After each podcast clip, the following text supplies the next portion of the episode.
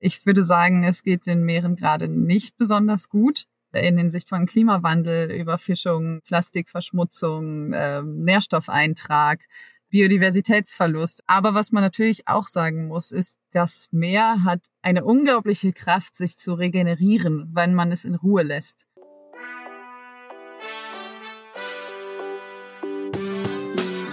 Willkommen bei Studio 36 Presents, dem nachhaltigen und sozialen Podcast aus Kreuzberg in die Welt. Heute spreche ich mit Ninja Müller. Ninja ist Meeres- und Umweltwissenschaftlerin und Gründerin des Virtual Reality Unternehmens Science Planet. Hallo Ninja, schön, dass es klappt. Ja, hallo. Danke, dass ich da sein darf. Und du bist gerade aus dem Auto zu uns geschaltet. Du bist extra in den Wald gefahren. Wo erwischen wir dich denn? In Novibor in Tschechien. Das ist ziemlich weit weg und es ist nicht am Meer, oder? Ist es leider nicht, nein. Tschechien hat gar kein Meer. Aber grundsätzlich beschäftigst du dich vor allen Dingen mit dem Schutz der Meere und dazu bist du Gründerin geworden. Ähm, und zwar, ihr habt ein Unternehmen gegründet, was sich vor allen Dingen damit beschäftigt, visuelle Erlebnisse zu schaffen, um Empathie zu wecken und bewusste Entscheidungen hervorzurufen, habe ich gelesen, um das Ökosystem des Meeres zu schützen. Wie genau funktioniert das denn? Genau, ähm, also ich bin Meeresbiologin und wir nutzen Virtual Reality und generell Immersive Media, also auch Augmented Reality, ähm, Mixed Reality, alle Extended Realities quasi, um äh, das Meer näher zu den Menschen zu bringen. Und der Hintergrund davon ist, dass ähm, das Meer ist ja etwas, was für uns generell eher weiter weg ist. Selbst wenn wir am Meer wohnen, sehen wir vielleicht die Oberfläche, aber nicht, was darunter passiert. Ähm, und wie auch. Wir, wir leben ja nicht im Meer, wir sind keine Meeresbewohner. Deswegen ist es sehr schwierig für die meisten Menschen ähm, zu verstehen, was zurzeit äh, an, an Einflüssen ähm, und an, an schlechten Einflüssen für das Meer passiert. Und ähm, Virtual Reality ist eben das, das ultimative Medium, um jemanden in eine andere Welt zu transportieren, um nicht nur etwas passiv anzuschauen, sondern wirklich aktiv vor Ort zu sein und was zu erleben und vielleicht sogar die Geschichte mitzugestalten. Und das ist unserer Meinung nach besonders wichtig für das Meer, eben weil wir so weit weg davon sind, weil wir uns nicht vorstellen können, da zu leben. Und Virtual Reality gibt uns eben diese, diese Möglichkeit. Und deswegen haben wir gesagt, okay, wir machen Virtual Reality Experiences für den Meeresschutz, äh, um, wie du gesagt hast, Bewusstsein für, für das Meer und für das Ökosystem hervorzurufen. Ninja, vielleicht gehen wir noch mal einen Schritt zurück. Warum bist du überhaupt auf das Thema gekommen? Also was treibt dich an, dass du dich für den Schutz der Meere einsetzt? Oh, das ist eine sehr große Frage. Ähm, äh, also ganz ursprünglich ähm, generell zum Umweltschutz und dann eben äh, auch zum Meeresschutz bin ich gekommen, als ich ähm, auf Reisen war ähm, in Neuseeland und auf einem Segeltrip das erste Mal in meinem Leben wilde Delfine gesehen habe. Oder generell das erste Mal in meinem Leben Delfine. Ich habe sie auch vorher nie im Aquarium gesehen oder so. Und wie sieht es so aus? Ich habe noch nie Delfine gesehen. Wie wirkt es so auf einen? Unglaublich. also ähm, das, das war eben, also für mich war es, war es ein unglaublich berührender Moment. Ich war unglaublich froh auf einmal ähm, und, und gleichzeitig dann aber auch im nächsten Moment ist mir nochmal deutlich geworden, dass diese wahnsinnig schönen und intelligenten und wunderbaren Lebewesen bedroht sind durch uns ähm, und deren Lebensraum auch bedroht ist durch uns, sogar durch mich, durch meine Reise dorthin. Ähm, und ich habe mich so hilflos gefühlt in dem Moment und und dann eben gedacht, okay, ich ich will mit dieser Hilflosigkeit nicht leben. Ich möchte was dafür tun, dass ich äh, das Meer schützen kann. Und das war der Moment, wo ich beschlossen habe, okay, ich studiere Umweltwissenschaften, ich studiere Meeresbiologie, äh, um, um wirklich fundierte Entscheidungen treffen zu können und ja, und was für den Meeresschutz zu tun mit meinem, mit meiner professionellen Laufbahn quasi. Das heißt, du bist Biologin. Wie bist du denn dann zum Digitalen gekommen, also zum Virtuellen?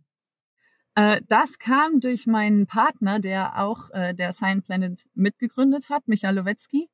Ähm, er ist der, er hat das erste Virtual Reality äh, Produktionsstudio in Prag gegründet, schon vor äh, inzwischen, glaube ich, sechs Jahren oder noch länger.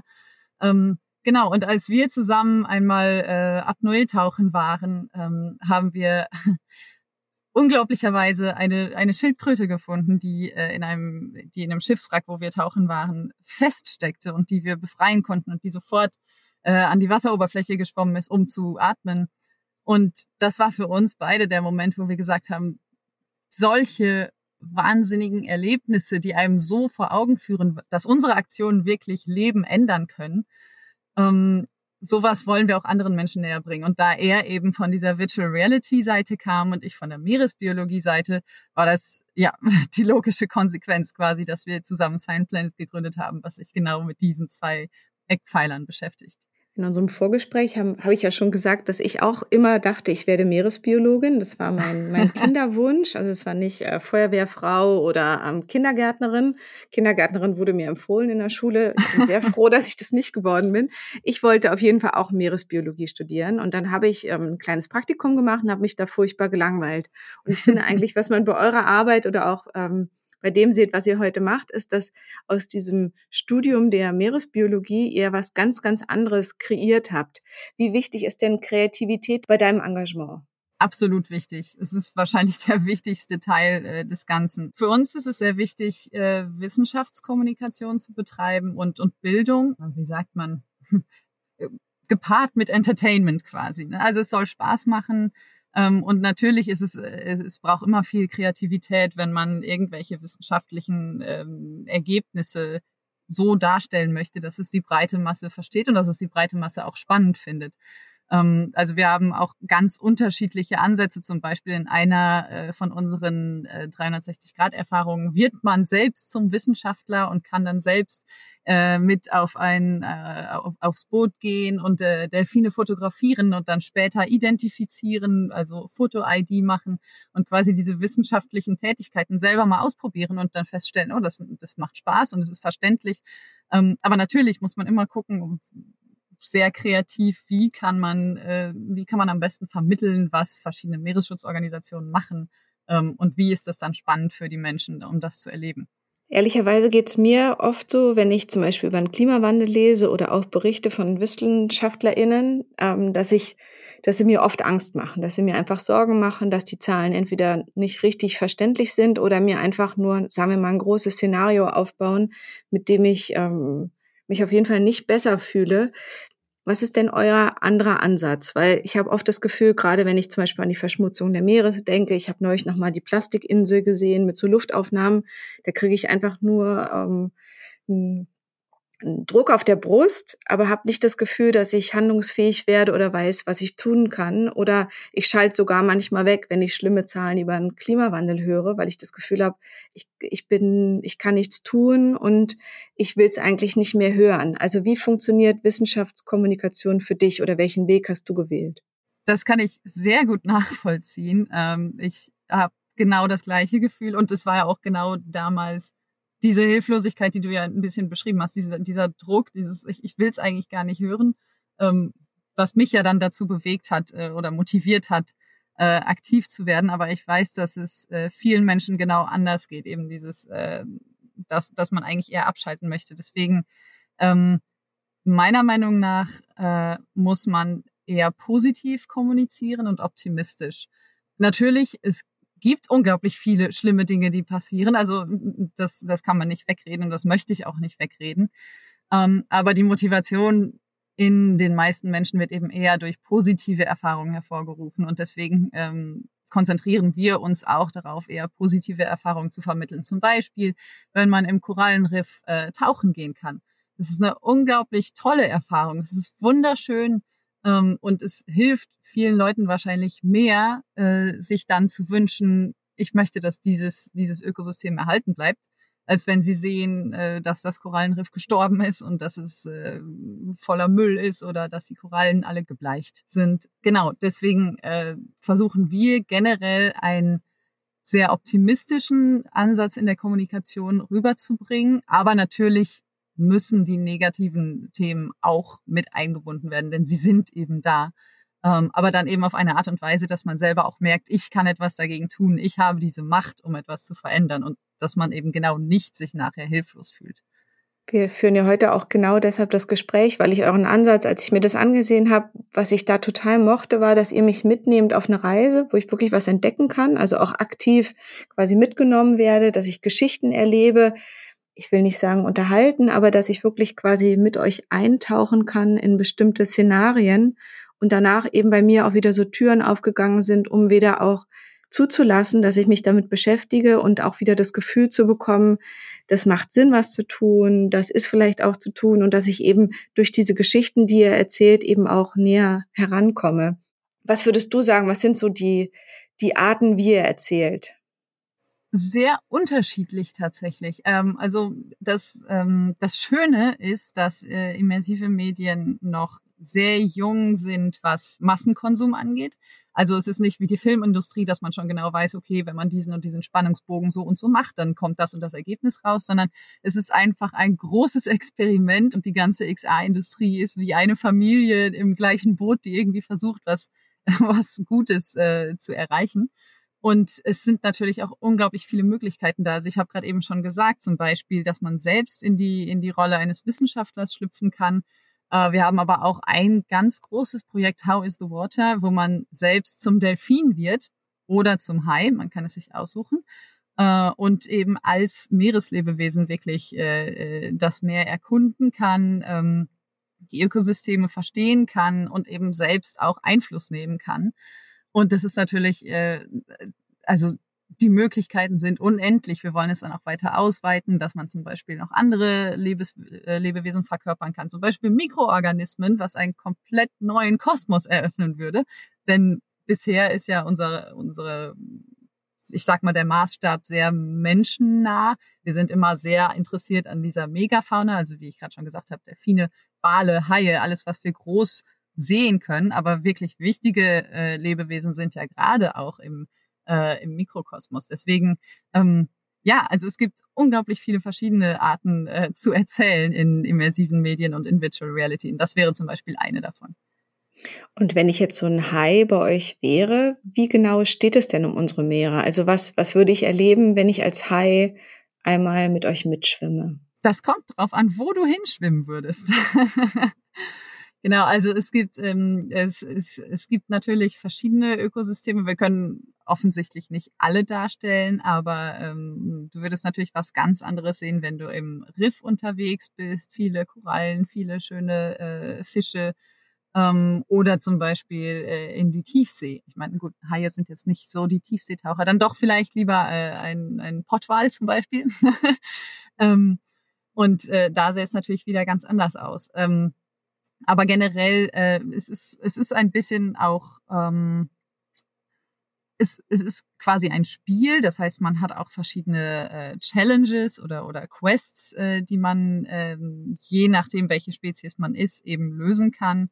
Ähm, man kann zum Beispiel auch als Delfin äh, einen Manta befreien von einem äh, Geisternetz, also von diesen verlassenen Fischernetzen, die im Meer treiben und all solche Sachen. Also es ist, ähm, es gibt wirklich unglaublich viele Möglichkeiten und wir bauen es auch weiter aus. Also zur Zeit äh, How is the Water hat gerade erst seine äh, erste Kickstarter-Kampagne erfolgreich beendet.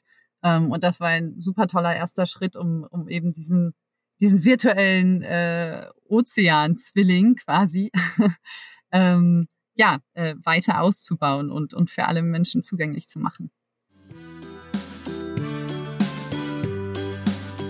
Passend zum Sommer und dem Thema Meer möchte ich euch eins meiner Lieblings-Bademodel-Labels empfehlen, Vanilla Sand. Dort findet ihr nicht nur schicke Badesachen, sondern könnt auch etwas Gutes für die Meere tun.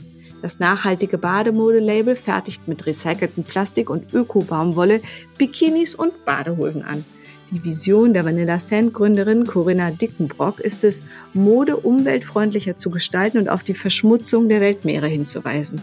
Durch den Fokus auf eine faire und nachhaltige Produktion kann man bei Vanilla Sand sich hübsch einkleiden und gleichzeitig dabei helfen, der Umweltbelastung durch die Modeindustrie, über die wir hier im Podcast ja schon oft gesprochen haben, entgegenzuwirken.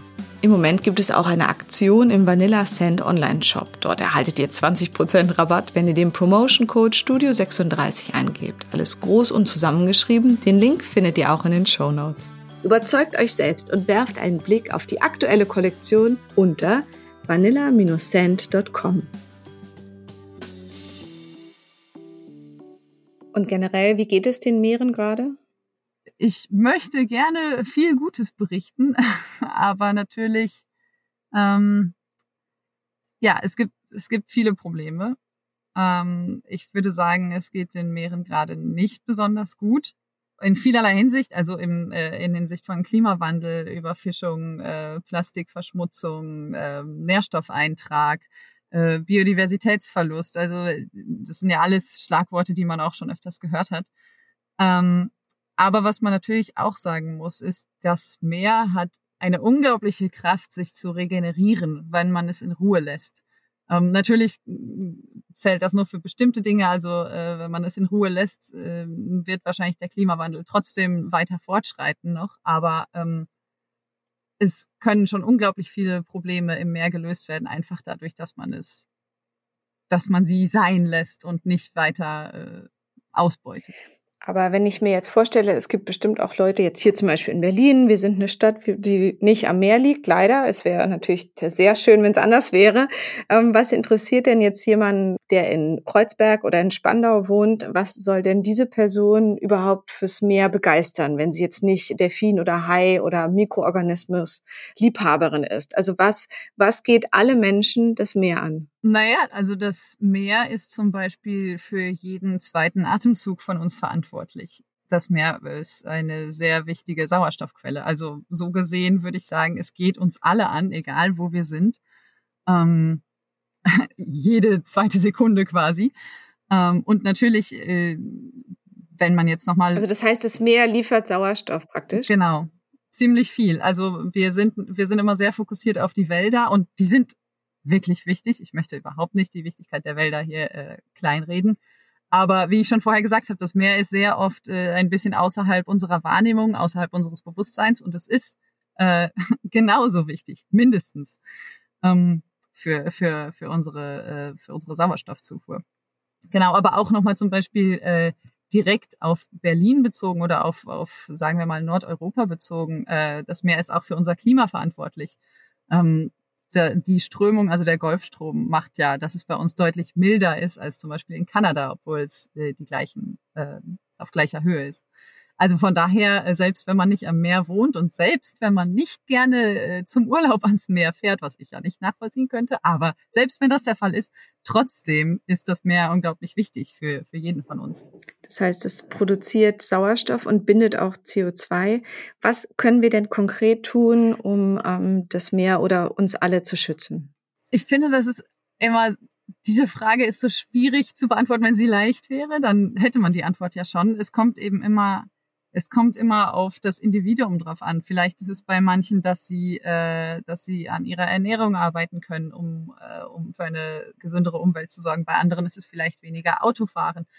Äh, bei wieder anderen ist es vielleicht äh, Müllproduktion. Ähm, es kommt eben auf den Lebensstil drauf an. Ich glaube, was man in unserer deutschen Gesellschaft auf jeden Fall äh, anwenden sollte, ist nicht immer direkt an Verzicht zu denken, wenn man an Umweltschutz denkt. Das ist was, was mich wirklich sehr traurig macht. In der gesamten Kommunikation über Umweltschutz und Nachhaltigkeit wird Verzicht immer so betont und äh, es, es ist nicht der Fall. es ist es, bei vielen Aktionen geht es nicht um Verzicht, sondern es geht einfach darum, etwas anders zu machen. Wenn ich zum Beispiel sage, fahrt mehr Fahrrad anstatt Auto, äh, Auto, das heißt nicht, dass ich äh, verzichten muss. Und natürlich, ich verzichte aufs Autofahren auf der, auf der einen Seite und die Gemütlichkeit, aber gleichzeitig, wenn ich Auto fahre, verzichte ich ja auch aufs Fahrradfahren. Und damit verzichte ich auch darauf, zum Beispiel, äh, was für meine Gesundheit zu tun, was unglaublich wichtig wäre. Ich verzichte darauf, äh, dass auf meinem Weg zur Arbeit Endorphine ausgeschüttet werden und ich fröhlicher zur Arbeit komme. Ich verzichte quasi auf einen fröhlicheren Arbeitstag, dadurch, dass ich Auto fahre. Also einfach dieses Wort Verzicht äh, ärgert mich so, weil, weil es eigentlich immer nur ein einfach nur eine Veränderung ist und man nicht direkt an das Negative denken sollte, sondern erstmal sehen sollte, okay, was bereichert mich denn? Äh, und, und äh, ist diese Alternative vielleicht noch bereichernder? Ich kenne es aus dem Fahrradbereich gut. Also da wird oft zum Beispiel gesagt, wenn eine Straße ähm, verändert wird und danach ist plötzlich wieder Platz für Fußgängerinnen und Fahrradfahrerinnen und Leute, die Roller fahren oder sich einfach nur hinsetzen wollen, dann heißt es, die Straße ist gesperrt. Aber eigentlich heißt es nur, dass Autos nicht mehr durchfahren können. Aber es ist eigentlich eine Öffnung und ein Zugewinn für alle anderen, die nicht mit dem Auto unterwegs sind.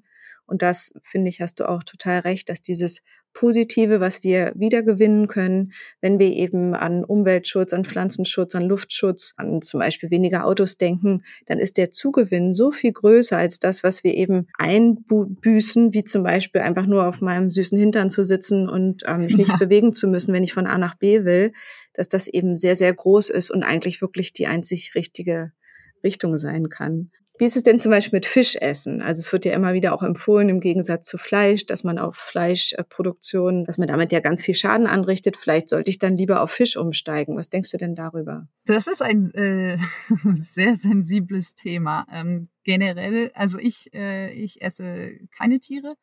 Ähm, es ist natürlich was, was auch keine Mikroorganismen. wahrscheinlich kann ich, das nicht. Beispiel, dass man auch Mikroorganismus bei euch sein kann. gar nicht vermeiden. Ne? Ich glaube, ich habe neulich eine Spinne gegessen. Ich aber versuche äh, bewusst keine Tiere zu essen, sagen wir es so.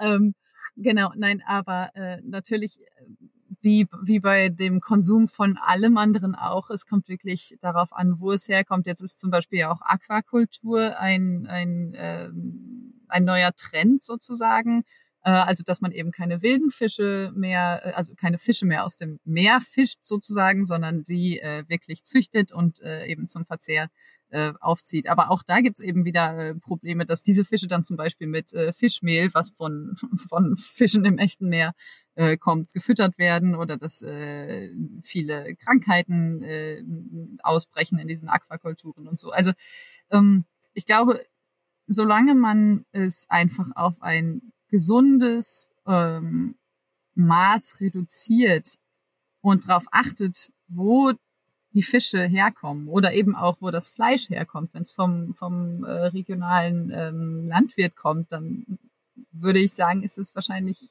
nicht so schlimm, wie wenn man äh, ein, ein argentinisches Steak nimmt, das fünfmal um die Erde geflogen ist. Also ähm, man kann es wirklich nicht pauschal sagen, sondern muss eben muss gucken, wo wo kommt dieses Nahrungsmittel her generell. Ich würde nicht so weit gehen und sagen, dass man komplett aufhören muss, dass jeder komplett aufhören sollte, Fleisch oder Fisch zu essen, denn das äh, das funktioniert für viele für viele Menschen nicht, die nicht so privilegiert sind wie wir. Wir können natürlich alles irgendwie äh, mit mit anderen Nahrungsmitteln aufwägen, aber ein riesiger Teil der Menschheit ist äh, ist abhängig vom Meer als als Nahrungslieferant.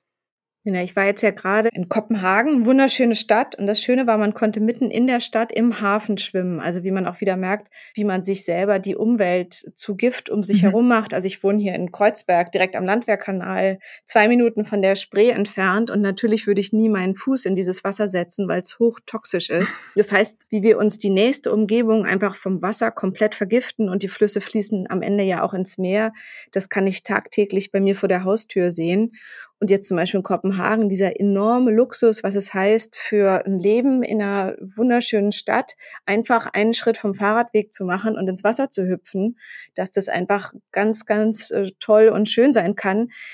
Was ich allerdings auch gemerkt habe, ist, dass da zum Beispiel die Leute auch am Strand immer wieder Müll sammeln, also auch Plastikmüll einsammeln. Was könntest du denn noch empfehlen, was man auch so im Kleinen direkt am Meer machen kann? Also Müll einsammeln ist auf jeden Fall äh, eine sehr gute Lösung, denn äh, Müll kommt ja leider immer wieder aufs Neue angeschwemmt von, von Land oder von Meeresseite.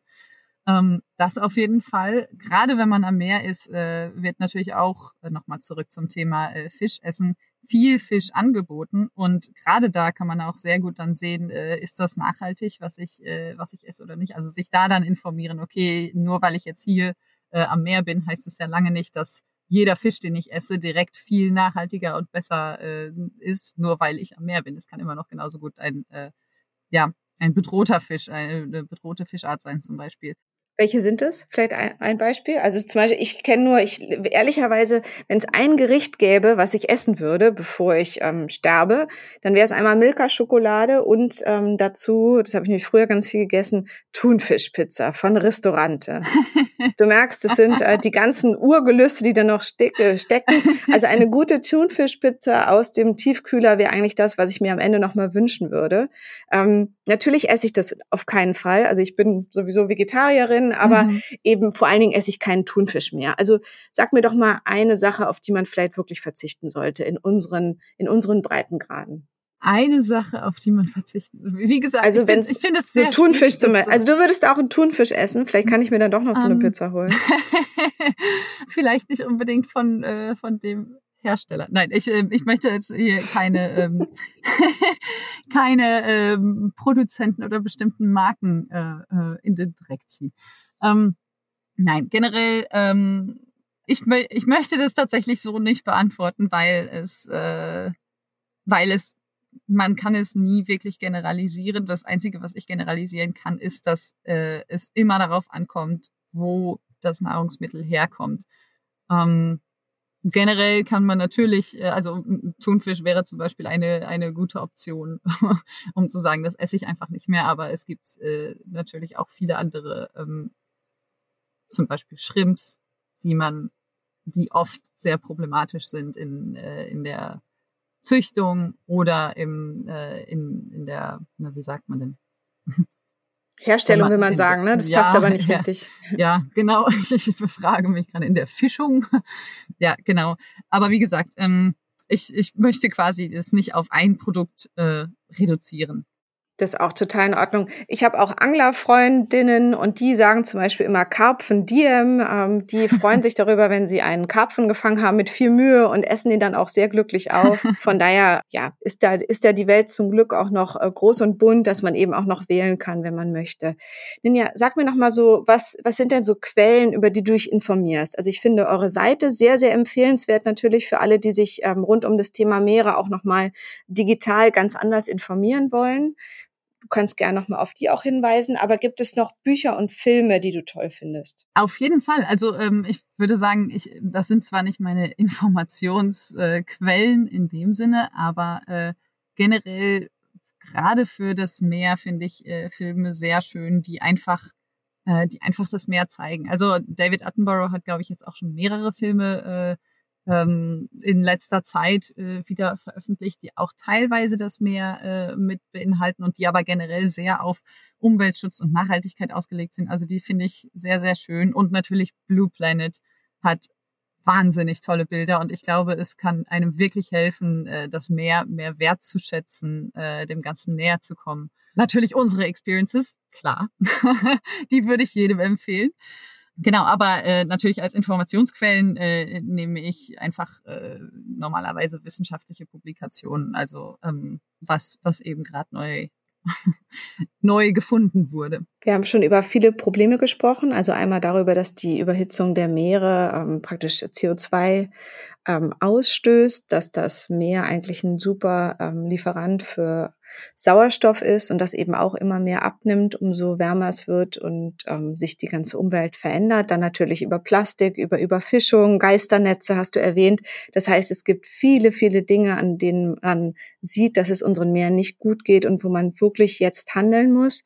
Ninja, was ist aber eine gute Nachricht? Also was ich finde, das hat man in unserem Gespräch jetzt auch gemerkt, deinen ganzen positiven, aktiven, kreativen Ansatz. Was ist eine, eine gute Nachricht zum Abschluss von dir? Die habe ich mir wahrscheinlich selbst schon ein bisschen vorweggenommen. Also meiner Meinung nach ist die gute Nachricht wirklich, das Meer ist sehr resilient und kann sich wirklich überraschend schnell regenerieren. Ähm, das gilt natürlich immer ähm, mit Ausnahmen. Ne? Es gibt auch äh, Dinge, die sich nicht schnell regenerieren, äh, offensichtlich.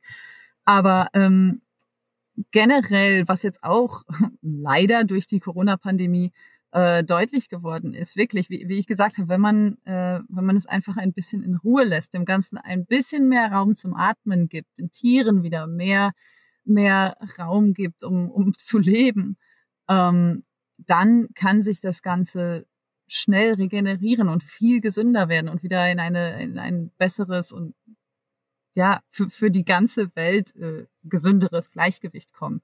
Und ich finde, das ist eine sehr, ähm, das macht mir Mut auf jeden Fall. Das und äh, einfach zu sehen, wie viele Menschen, wie viele Organisationen sich wirklich für, für ein gesundes und für ein geschütztes Meer einsetzen.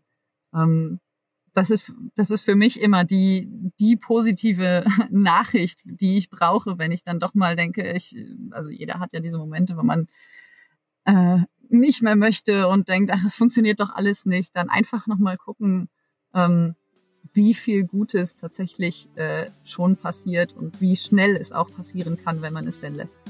So schön. Ja, vielen Dank für das Gespräch. Dankeschön.